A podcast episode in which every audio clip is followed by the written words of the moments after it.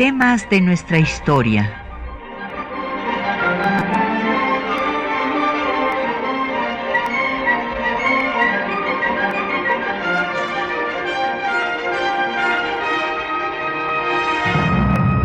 Un espacio que difunde el conocimiento del pasado para comprender nuestro presente. Programa a cargo de la maestra Patricia Galeana.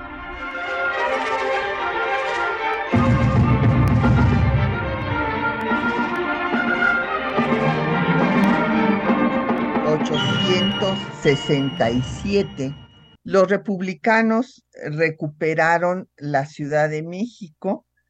después de la caída del Segundo Imperio. Eh, hay que recordar que pues eh, el gobierno constitucional emanado de la Constitución de 57 había tenido que abandonar la ciudad primero para irse a Veracruz durante la Guerra Civil de Reforma, justo en contra de la Constitución, y después, pues cuando vino la intervención francesa y el Segundo Imperio, pues eh, el presidente Juárez tuvo que trasladarse al norte del país hasta llegar a Paso del Norte. Y bueno, pues después de los triunfos de Porfirio Díaz en Puebla, se recupera la Ciudad de México y podrá regresar el gobierno constitucional a la ciudad. Entonces, hoy nos vamos a dedicar a hablar de cómo se dio este triunfo de la República. Habíamos visto en el programa antepasado por las fechas cómo se dio el proyecto eh, napoleónico de intervención en México años antes de que Juárez diera la suspensión eh, del pago de la deuda pública por dos años. O sea, esto es muy importante destacarlo porque no era suspensión de pagos así indefinida, era una moratoria única y exclusivamente por espacio de dos años después pues de la situación tan grave por la que atravesó el país, eh, tres años de guerra civil, y si había estado en bancarrota desde la independencia, imagínense ustedes pues cómo las cosas se agravaron en este momento. Y eh, pues después dedicamos eh, el programa pasado a ver las características del Segundo Imperio, eh, con motivo de la ejecución de Maximiliano el 19 de junio. Y pues eh, hoy vamos a hablar pues también de algunas eh, pues circunstancias en las que se dio este proceso, tanto del fin del imperio como el juicio de Maximiliano y pues el triunfo de la República y lo difícil que fue pacificar al país y restablecer el orden constitucional. Como nuestros radioescuchas tendrán presente, eh, Napoleón había planeado pues hacer un imperio mundial y quería ser más grande que su tío y en efecto llevó a los ejércitos de Francia a todos los continentes, se fortalecieron los franceses en Argelia, llegó hasta Indochina, en fin, eh, participó en, en, el canal de Suez, pero lo más importante que él escribió que iba a ser la página más gloriosa de su reinado era ponerle un dique a Estados Unidos en México. Y por esto, cuando eh, José María Gutiérrez de Estrada, este monarquista que desde 1840, pues en un acto eh, importante, cívico, había publicado una carta diciendo que desde su punto de vista eh, la república era un fracaso en México, que no se iba a poder lograr estabilidad política, y que esto iba a hacer que Estados Unidos se apoderara de México. Así lo pronosticó en 1840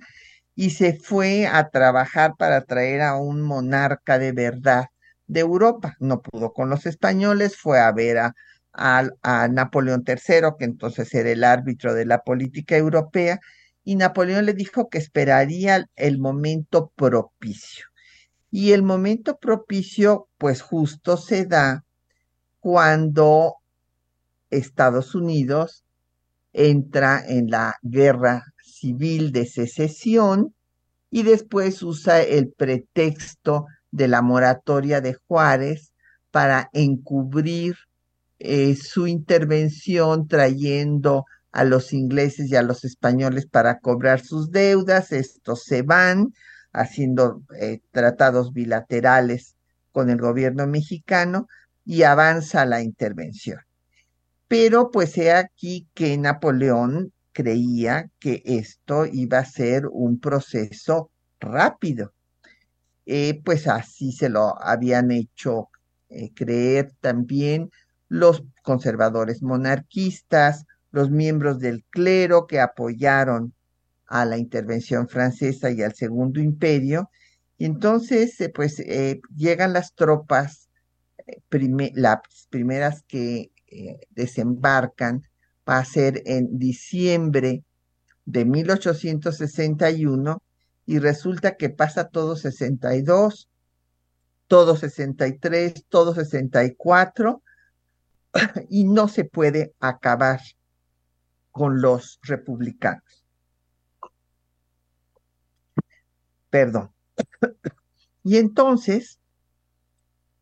viene el fin de, la guerra de secesión en abril de 1865. Estados Unidos había asumido una actitud muy, eh, pues, eh, poco solidaria con México, pero entendible. Como estaban en su guerra de secesión, no querían que los franceses intervinieran en ella y por eso, a pesar de que habían declarado la neutralidad, pues se pusieron a venderles armas a los franceses y no a los mexicanos. Matías Romero, el representante del gobierno de México, se cansó de denunciar que se estaba violando la neutralidad. Pero cuando ya se termina la guerra de secesión, pues Estados Unidos protesta por la intervención y ese año de 65 es un año muy importante porque a pesar de que acaba la guerra de secesión, todavía pues se están con la convicción de que ese año ya van a consolidar al imperio y van a acabar con los republicanos. Se promulga el estatuto provisional del imperio, porque recordarán que Napoleón le dijo a, Maximiliano que no era tiempo de andar haciendo congresos ni constituciones, sino establecer una dictadura liberal y acabar con los republicanos, que será la prioridad. Y resulta que hay una constitución que he tenido la oportunidad de eh, ver en los archivos de Viena, escrita del puño y de puño y letra de Carlota que nunca se discutió aquí en México por estas pues instrucciones de Napoleón. En ese 65, pues, eh, que es un año, como les decía, crucial, Colombia va a declarar a Juárez como eh, merecedor del bien de América y ordena el Congreso colombiano tener su efigie en la Biblioteca Nacional para que todos los colombianos pues lo tomen como ejemplo por su patriotismo, por su defensa eh, de la independencia de su país. Y después, eh, eh, cuando tuve oportunidad de representar a nuestro país en Colombia, pues fui inmediatamente a la biblioteca de Colombia a ver dónde estaba Juárez y aquí que no estaba ahí Juárez. Entonces, por eso después eh, donamos una, eh, una litografía de, de, Juárez a la biblioteca y yo hablé con la directora, dije, bueno, pues, ¿qué pasó con este mandato del Congreso? Entonces ya me explicó que el propio Congreso dio después otro mandato para que la efigie de Juárez se pusiera en la sede del Congreso colombiano en donde se encuentra hasta la fecha. Pero hay que destacar pues eh, que el apoyo de Colombia fue en un momento muy difícil para el gobierno de Juárez. En ese momento, pues Juárez se encontraba en Paso del Norte, eh, pues además en una situación familiar terrible, porque había muerto primero su hijo, eh, que, que era el consentido, al que le decía el negrito, que se llamaba José, que ya tenía siete años y en aquella época, pues de tanta mortandad de, los niños por enfermedades, pues todavía eh, en aquella época y hasta la fecha, las madres en las zonas rurales dicen, pues tuve eh, seis hijos, pero solamente se me lograron cuatro. Y así era entonces, y pues el caso de eh, José, pues ya tenía siete años, o sea, ya pensaban que ya se había logrado, por eso fue un golpe demoledor para la familia Juárez Maza. Y justo cuando está en Paso del Norte se muere Toñito. Este era chiquito, eh, había nacido en Monterrey cuando ya iban a, pues allá eh, hacia el norte del país, perseguidos justamente por el ejército francés. En esos momentos Juárez le escribe a Santa Cilia que no hay que esperar que Estados Unidos, en clara alusión a Estados Unidos, ayude, que lo que no haga México por sí mismo para pues salvarse, para existir y no dejar eh, de ser una nación independiente, pues no lo va a lograr sino con sus propias fuerzas. Y en octubre del 65 concluye el periodo presidencial para el que había sido electo, ¿se acuerdan ustedes? En 61, en donde quedó en la presidencia por una diferencia de tres votos. Y entonces, en ese eh, escenario, terminando el periodo presidencial, González Ortega, Jesús González Ortega, este general que se había destacado en eh, la, batalla de Calpulalpan para dar el triunfo a los eh, liberales en la guerra civil contra los conservadores, que se continuó con la intervención francesa, pues tenía aspiraciones presidenciales y como era presidente de la Corte, pues quería que el presidente Juárez le cediera su lugar.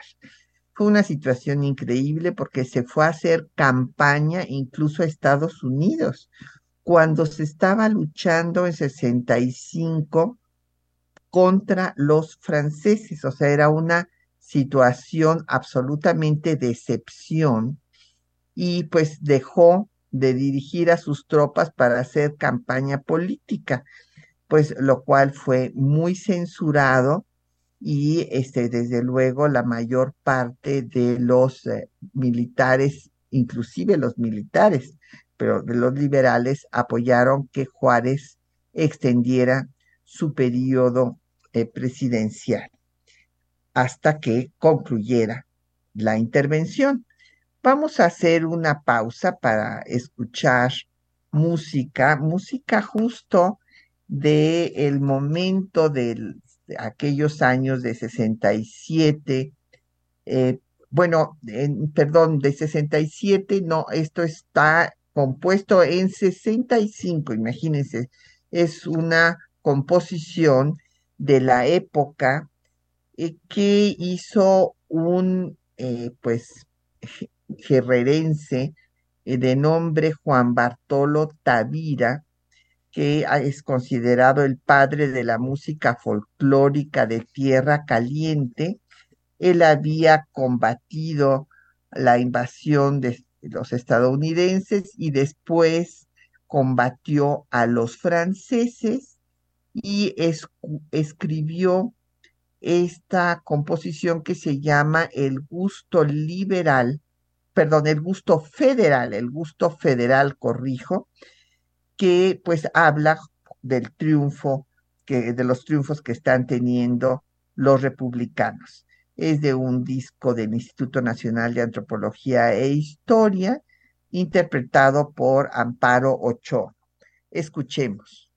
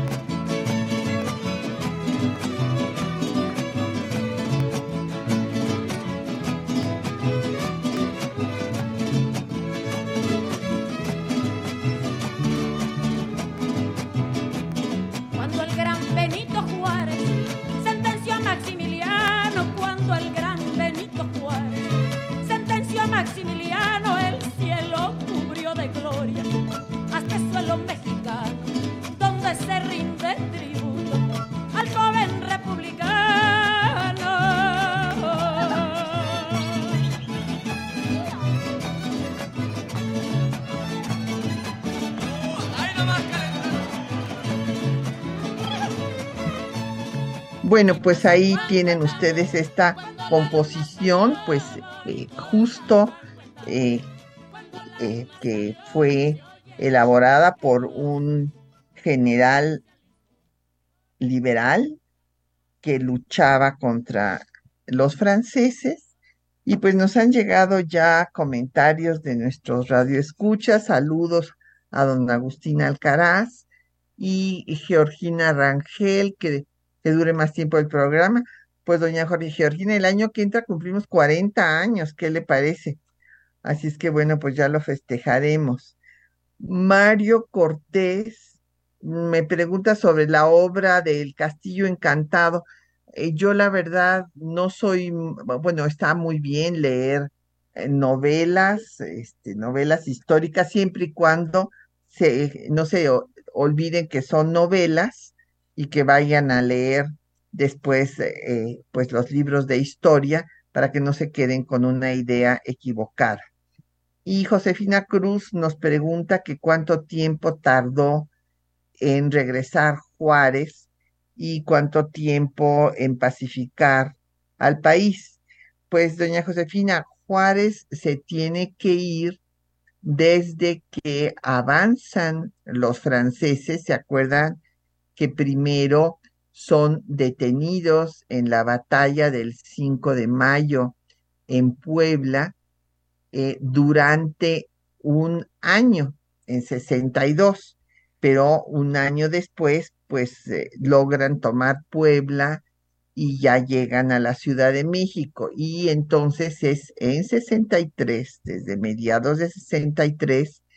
que Juárez se va al norte primero a San Luis Potosí y así tiene diversas sedes hasta llegar a Paso del Norte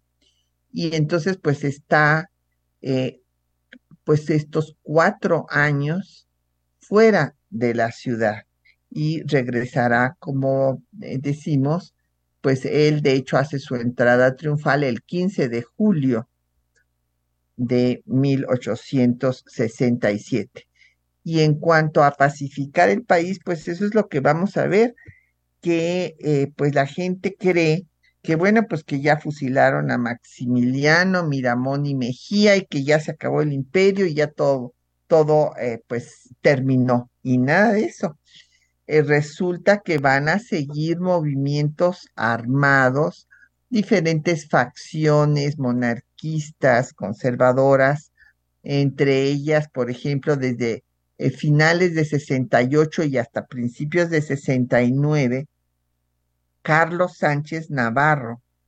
con eh, el padre Fischer, que había sido el asesor de Maximiliano en el último periodo del imperio, pues se planean contratar mercenarios estadounidenses para venir a derrotar, a derrocar al gobierno de Juárez. Pero eso no es todo. O sea, además de eh, estos movimientos que siguen en pie de lucha en diferentes partes del país y el bandolerismo, pues a todo lo que da, ¿verdad? Pues también, imagínense, hay motines militares, tanto de los partidarios de González Ortega como de los partidarios de Porfirio Díaz. Por lo tanto, Juárez no tiene un solo momento de paz hasta su muerte el 18 de julio de 1872. O sea, de 67 a 72 siguen los movimientos armados y eh, pues ya después de la muerte de Juárez eh, van, va a venir el gobierno de Lerdo de Tejada, en donde hay eh, pues menos movimientos armados hasta que Porfirio Díaz derroca a Lerdo y establece la dictadura de más de tres décadas, en donde pues con mano militar, pues Porfirio Díaz va a ejecutar no solo a los bandoleros, sino a todos eh, los opositores, como veremos eh, posteriormente cuando le dediquemos un programa a la dictadura. Entonces estábamos viendo, pues, cómo se va a eh, caer el imperio, todas las cosas que se van sucediendo en el ámbito internacional, el fin de la guerra de Estados Unidos, en, allá en Europa se le descompone el panorama a Napoleón porque Prusia eh, crece en su poderío y amenaza la hegemonía de Francia. Habrá una guerra después eh, con los prusianos, con lo que terminará el imperio de Napoleón, al que le costó eh, pues eh, esta derrota el haber tenido a parte de su ejército y todos los recursos tantos años aquí en México. O sea, México fue el, Waterloo de, de Napoleón III pero en 65, pues va a dar Maximiliano ya en octubre una ley desesperada por recomendación de Aquiles Bazaine, el general en jefe del ejército francés de ocupación, que es la ley del 3 de octubre. Eh, se dice eh, falsamente que Juárez había abandonado el territorio nacional, o sea, circuló eh, la mentira de que Juárez se había ido a Estados Unidos. Estados Unidos, el gobierno estadounidense invitó a Juárez a que se fuera, pero desde luego que Juárez estaba perfectamente consciente de que su lugar estaba en el territorio mexicano y declinó semejante invitación, pero el imperio dijo que se había ido, por lo tanto, que ya la República no tenía razón de ser y que todos los eh, republicanos que fueran tomados con las armas en la mano serían ejecutados como bandoleros. Esta ley draconiana fue terrible, es uno de los cargos que se le hace a Maximiliano por el fiscal Aspiros en su juicio para pedir la pena de muerte. Y Bacén ordenó, ahí están los documentos, se Bacén ordenando que no haya prisioneros, que se ejecute a todos,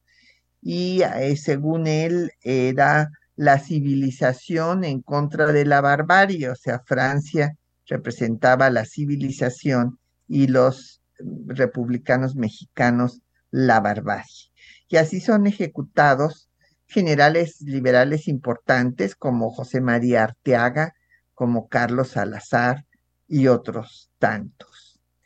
Eh, ante esta situación, en enero de 1866 ya eh, Napoleón decide retirar a su ejército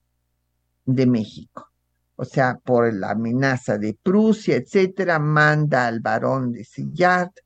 para que eh, pues haga los trámites correspondientes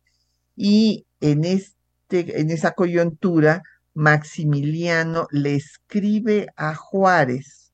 proponiendo que se haga un congreso y que el congreso decida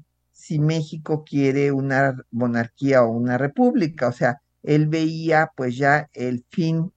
del imperio, pues si se iban los franceses, no tenía forma, se, estaba consciente de que iba a caer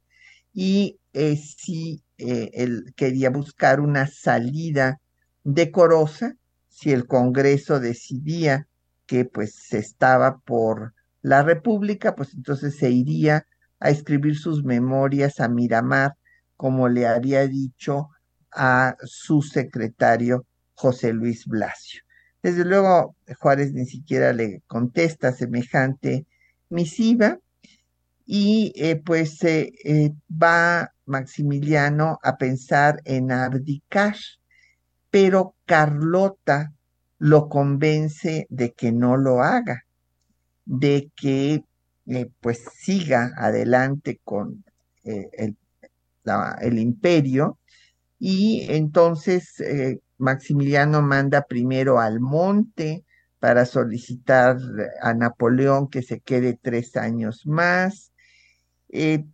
pues Almonte no logra nada, entonces Carlota le dice que ella va a ir personalmente a ver a Napoleón y al Papa. Y bueno, pues fracasa también, la decisión de Napoleón ya era firme. Y entonces escribe Carlota una carta diciéndole a, Maximiliano que libre de los franceses ya podrá establecer su imperio, porque pues los franceses habían abusado obviamente de la población mexicana, pero después empieza a sufrir eh, delirio de persecución, se queda un día a, dormir en el Vaticano y finalmente pues eh, va a ser recluida en el castillo de Bouchou, si lo pronunciamos en francés, o Buhaut en flamenco, y ahí la tendrán recluida hasta su muerte en 1927, cuando morirá a los 86 años. Cabe decir que pues así su hermano eh, este, se quedó con toda la, la fortuna de Carlota. Bueno, vamos a hacer otra pausa. Ahora vamos a escuchar los documentos que les hemos seleccionado para esta mañana donde verán ustedes cómo pues eh, los militares que eh, ganan batallas quieren tener el poder. Primero fue el caso de González Ortega, después el caso de Porfirio Díaz, y Juárez se opone al militarismo, o sea, a la utilización de la calidad militar para hacer política así como se opuso al clericalismo, no quería regresar a los tiempos de Santa Ana. Y bueno, pues va a tener la primera reelección en donde gana sobradamente, como ustedes verán, de los más de diez mil votos que se emitieron, siete mil fueron para Juárez y solo dos mil para Díaz. Y todas las cartas que Juárez escribe a sus amigos, destacando primero que si por su gusto personal hubiera sido, se hubiera retirado a la vida privada, pero que consideró un deber reconstruir al país. Y después, pues todas eh, los eh, movimientos orteguistas y porfiristas y Juárez señala que no se pueden dirimir las elecciones a balazos, que esto es contrario a la república, contrario a la democracia, y finalmente pues se reelige por segunda ocasión porque está seguro de que Porfirio Díaz le va a quitar el poder a Lerdo y él quería que gobernaran los civiles y no los militares. Escuchemos.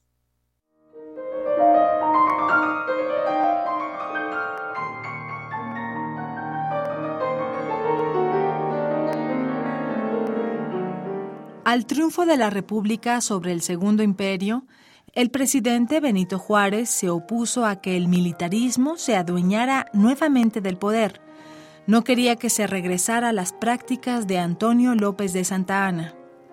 Era contrario al clericalismo y al militarismo, o sea, a la utilización de la calidad sacerdotal o militar para hacer política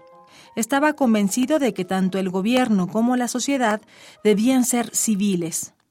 En diciembre de 1867, el presidente triunfó en su primera reelección de forma aplastante. De los 10.380 electores que participaron, 7.422 votos fueron para Juárez, 2.709 para Porfirio Díaz y 57 para Jesús González Ortega. En carta a su amigo cubano Domingo Coicuría comenta, Si yo hubiese consultado exclusivamente mi interés personal, me habría retirado a la vida privada después de terminada la lucha contra los invasores que pretendieron destruir nuestras instituciones. Pero he juzgado mi deber trabajar por la reconstrucción del país en el puesto en que ha querido colocarme nuevamente el voto de la nación. Las rebeliones armadas continuaron, tanto de gavillas conservadoras como de los partidarios de González Ortega y los de Díaz. Ante esta situación, el presidente escribió al general Desiderio Pavón. Nadie tiene el derecho de apelar a las armas para resolver a balazos las cuestiones electorales, y es un deber de todos acoger y respetar el fallo de las mayorías. De otro modo, sería una burla entre nosotros el principio republicano. En el mismo sentido, le señaló a Vicente Márquez. Jamás podrá verificarse ni aquí ni en ninguna parte del mundo una elección, sea cual fuere, que sea igualmente agradable para todos.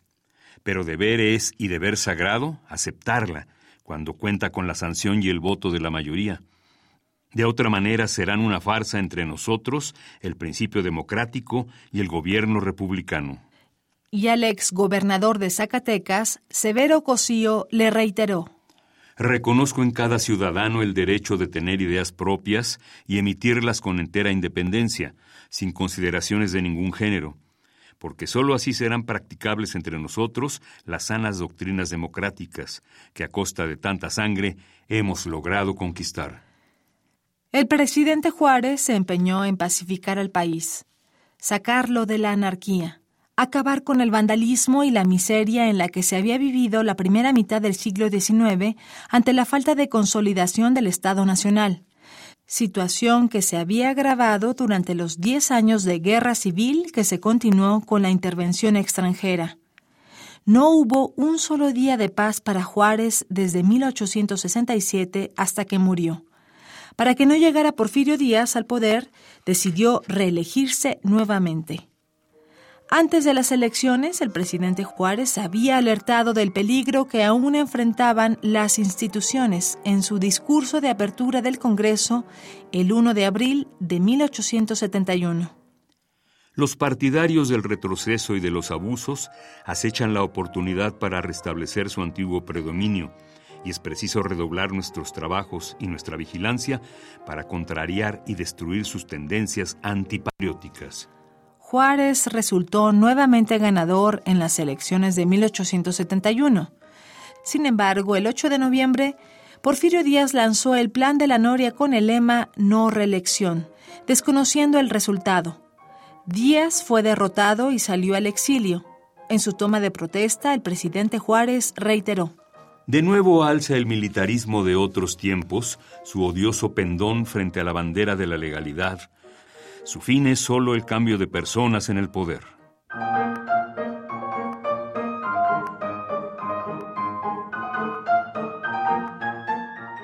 Bueno, pues ahí tienen ustedes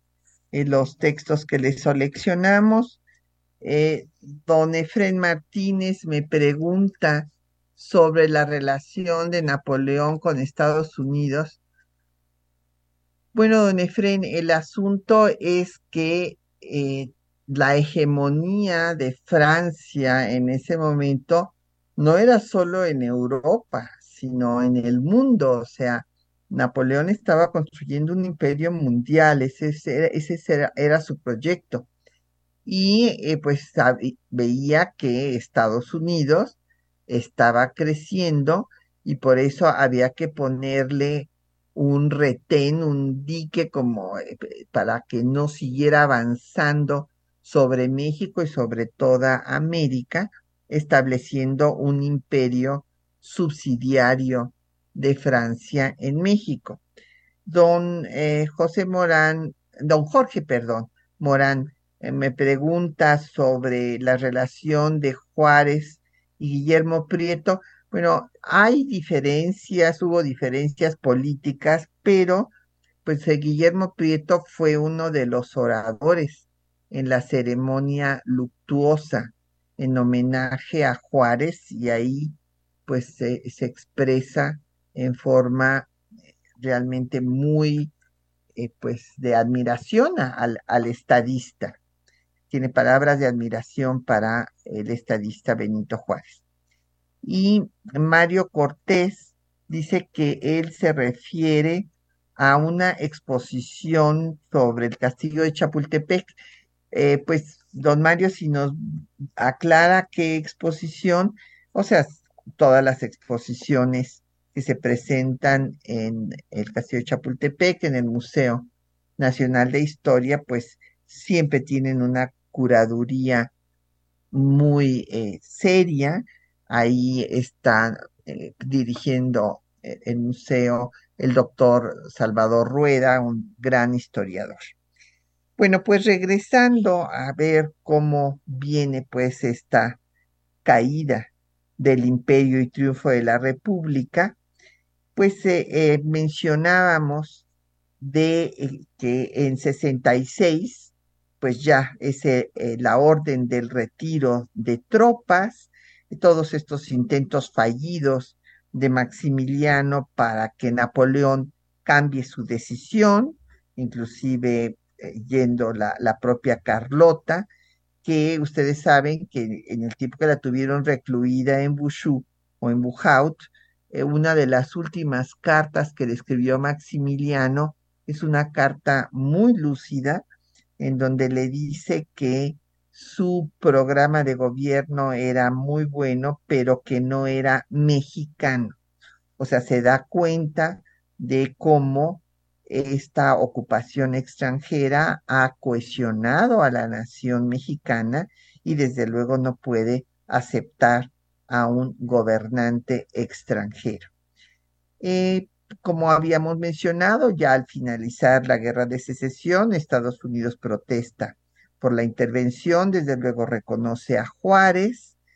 y eh, Maximiliano en 66, después de que pues le llega la noticia de la enfermedad de Carlota, vuelve a decidir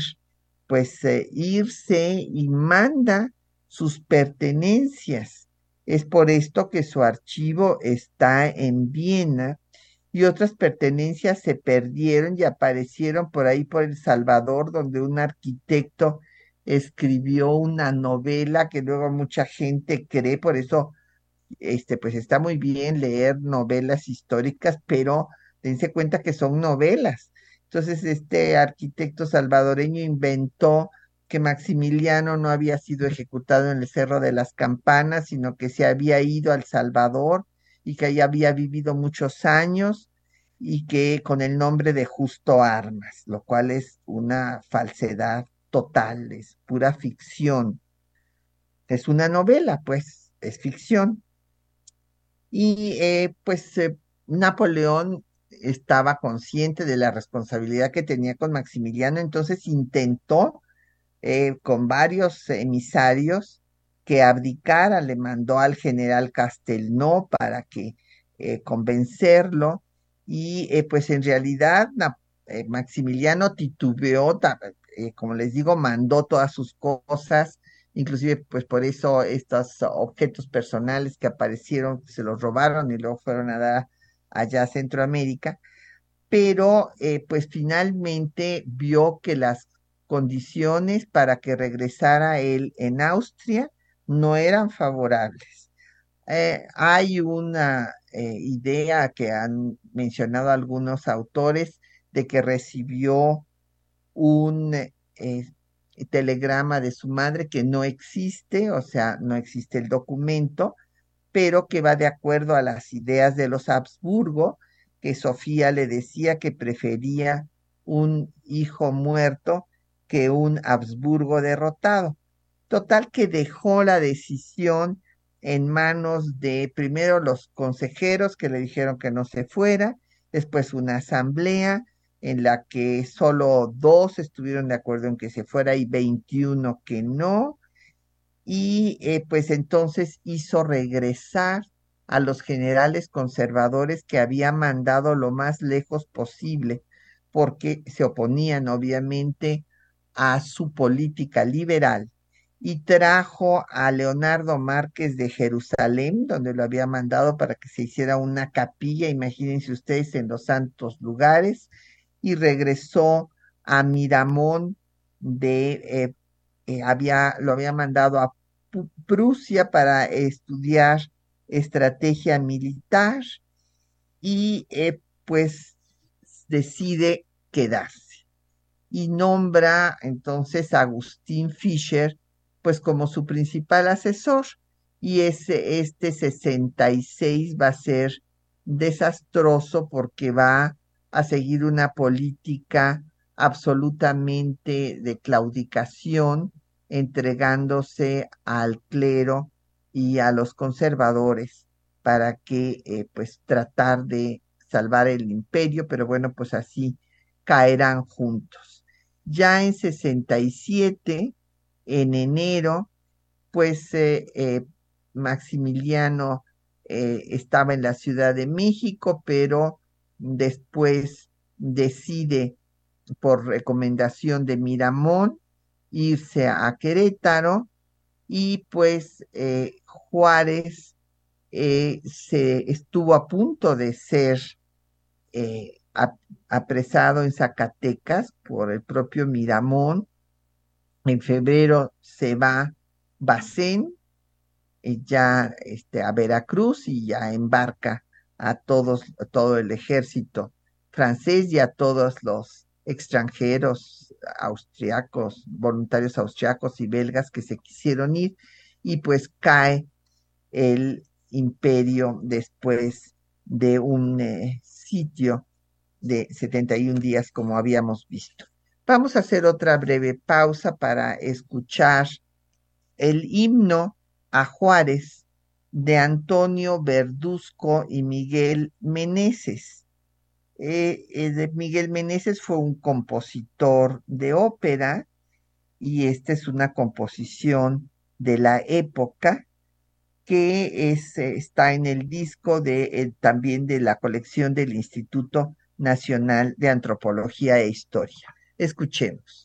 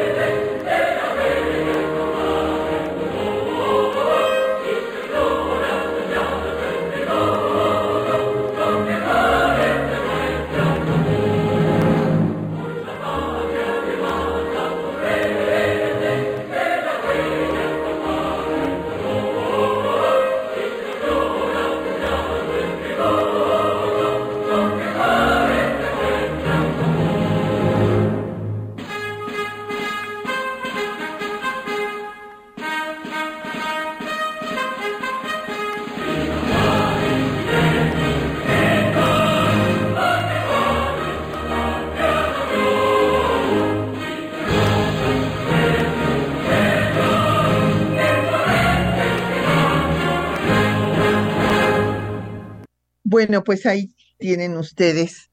esta composición, este himno a Juárez de la época, y nos llamó doña Carmelita Solano para preguntar el título de eh, la primera melodía que escuchamos, bueno, canción que escuchamos, que se llama El Gusto Federal, eh, doña Carmelita, de Juan Bartolo Tavira,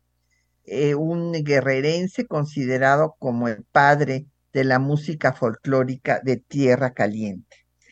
Y entonces eh, estábamos viendo ya pues qué pasa en el 67, eh, cómo inició el sitio en Querétaro, Juárez da órdenes de que no, este, no tienen que perder gente ni municiones, que ya pues, el imperio está muerto, que se va a caer solo, ¿verdad? Eh, bueno, Díaz toma Puebla, impide que Márquez eh, les dé pertrechos a Querétaro. Francisco José, viendo venir ya pues la debacle, le pide a Estados Unidos que interceda por la vida de Maximiliano todavía antes de que caiga Querétaro. Juárez eh, le escribe a Santa Cilia. Eh, es muy importante leer la correspondencia de Juárez porque una cosa es lo que puede decir un, eh, personaje como él en sus manifiestos, pero hay que cotejarlo con lo que le dice a sus diferentes a los diferentes actores de la política y también miembros de su familia. Santa Cilia era su yerno y su interlocutor más cercano, y él dice que lo que hay que hacer es impartir justicia, ni venganza ni compasión. En este momento que ya está triunfando la República, República Dominicana, pues lo declara Juárez Benemérito de las Américas, y bueno, pues eh, eh, hay un intento de negociación de Miguel López eh, que se tomó como un intento de traición, pero si ve uno la correspondencia de Maximiliano y su actitud, Maximiliano se dio cuenta que ya estaba todo perdido y ya no quería tampoco que hubiera derramamiento de sangre. Finalmente, pues eh, cae eh, Querétaro el 15 de mayo de 67, empieza en junio el juicio sumario eh, tiene eh, a sus abogados, Maximiliano, Mariano Riva Palacio, y este, encabeza al grupo de abogados que defienden a Maximiliano y se forma un consejo de guerra conforme a la ley que siempre se, se conoce como la ley del 25 de enero de 1862, pero cabe destacar que esta ley fue elaborada por Ignacio Comonfort desde 1856 y ya establecía en ese momento la pena de muerte para quien atentara contra la independencia y soberanía nacional. Y Juárez lo que hizo el 25 de enero de 62, cuando estaban los ejércitos de tres países extranjeros en las costas de Veracruz fue incorporar eh, también entre los delitos contra la nación cualquier violación a las garantías individuales de los y las mexicanas. Entonces es importante leer esta ley porque ahí se establece que no ha lugar a indulto. Esto por lo general nadie lo dice y todo dice qué barbaridad, qué malo Juárez, que no dio el indulto, porque pidieron el indulto Garibaldi, Víctor Hugo, eh, Seward, el secretario de Estado de Estados Unidos, y eh, Juárez, eh, pues, denegó eh, el indulto porque además, de acuerdo a la ley, no había lugar a indulto. Y fueron fusilados, pues, Maximiliano Miramón y Mejía, en el Cerro de las Campanas, Maximiliano a la edad de 35 años. Ya, eh, pues, eh, Porfirio Díaz entró a la Ciudad de México, eh, a los mexicanos que habían sido reclutados por el ejército imperial, se les dejaba en libertad, no hacia los extranjeros. Y bueno, pues entran el 21 de junio, eh, ya se toma la capital, se retoma la capital, regresa Juárez el 15 de julio, señalando que se ha consumado la segunda independencia. Eh, los conservadores, monarquistas, clericales, atribuyen el fracaso del imperio al liberalismo de Maximiliano. Y el 17 de julio se publica el manifiesto justificativo por parte del gobierno juarista de los castigos nacionales, señalando que se hizo un juicio justo y que había que poner un alto a las intervenciones de las monarquías absolutistas europeas y que los castigos fueron lícitos. Quiero decirles que estos eh, datos fueron dados a conocer por los austriacos hasta eh, tiempos de nuestro querido amigo el historiador Konrad Ratz, que ya lamentablemente partió, ya no está con nosotros, pero antes eh, Conrad me contaba que los austriacos pensaban que había sido una farsa, que hasta en un teatro se había protagonizado, y pues no conocían la ley ni nada de lo que sucedió en el juicio, y entonces Conrad Ratz lo tradujo al alemán. Díaz eh, en ese momento ya no quería estar a cargo de eh, tropa porque quería participar en las elecciones. El 14 de agosto se hicieron las elecciones en las que ganó eh, pues Juárez aplastantemente y Juárez ha sido muy criticado porque quería hacer un plebiscito al tiempo de las propias elecciones y el plebiscito no estaba contemplado por la Constitución de 1857. Pero ojo, este, nunca se da, y como no se ponen a leer las leyes ni los documentos, sino nada más repiten puras fuentes secundarias, no se dan cuenta de que lo que quería hacer Juárez no era que le dieran a él libertad para reformar la constitución. Esto habría sido absolutamente contrario a, un régimen constitucional, lo que quería es que se autorizara al Congreso para poder hacer reformas a la Constitución, ya que el país seguía pues sin ser pacificado y no se habían conformado la mayor parte de los congresos estatales. Y de acuerdo a la Constitución, se necesitaba que cualquier reforma constitucional fuera autorizada por más de la mitad de los integrantes de lo, perdón, de los congresos de los estados, y esto pues no podía hacerse. Y Juárez quería hacer dos reformas que no pudo hacer porque no hizo el plebiscito ante la oposición, eh, pues se eh, replegó y retiró esta propuesta lo que él había querido era establecer el Senado y regresar el voto pasivo al clero. Imagínense nada más. Eh, ¿Por qué quería crear el Senado? Porque quería que hubiera un equilibrio entre el Ejecutivo y el Legislativo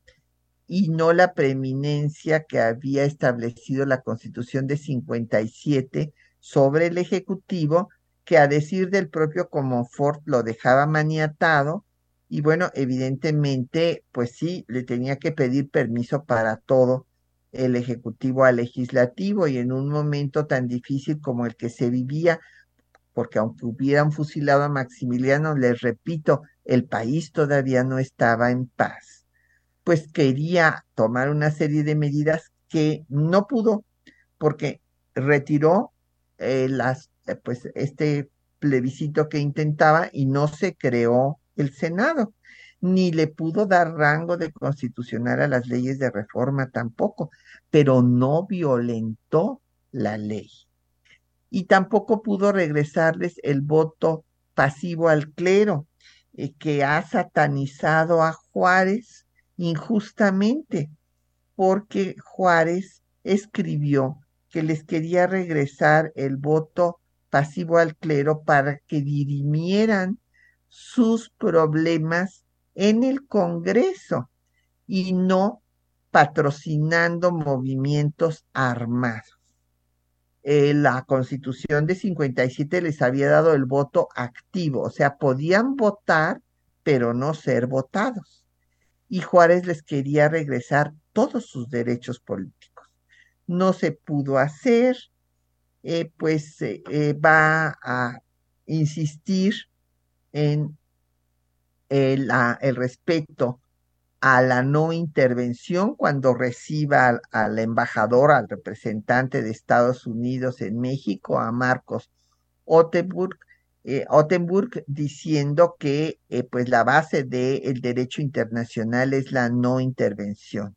Se dedica a hacer una serie de reformas muy importantes en materia de educación y pues eh, lamentablemente hasta el día en que muere no hay paz ya nos vamos a, tener que despedir porque ya se acabó el programa. Les agradecemos pues a los compañeros que lo hacen posible. En las voces de los textos estuvieron María Sandoval y Juan Stack, en la producción Isela Bellela, en el control de audio Socorro Montes, en la producción del programa Quetzalín Becerril, en los teléfonos estuvo Angélica Morales y se despide de ustedes Patricia Galeana hasta dentro de ocho días.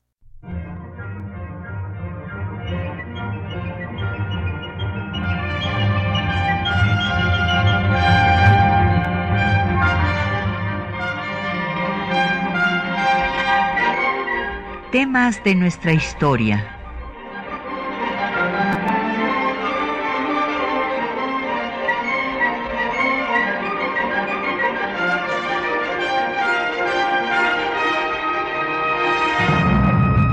espacio que difunde el conocimiento del pasado para comprender nuestro presente. Programa a cargo de la maestra Patricia Galeana.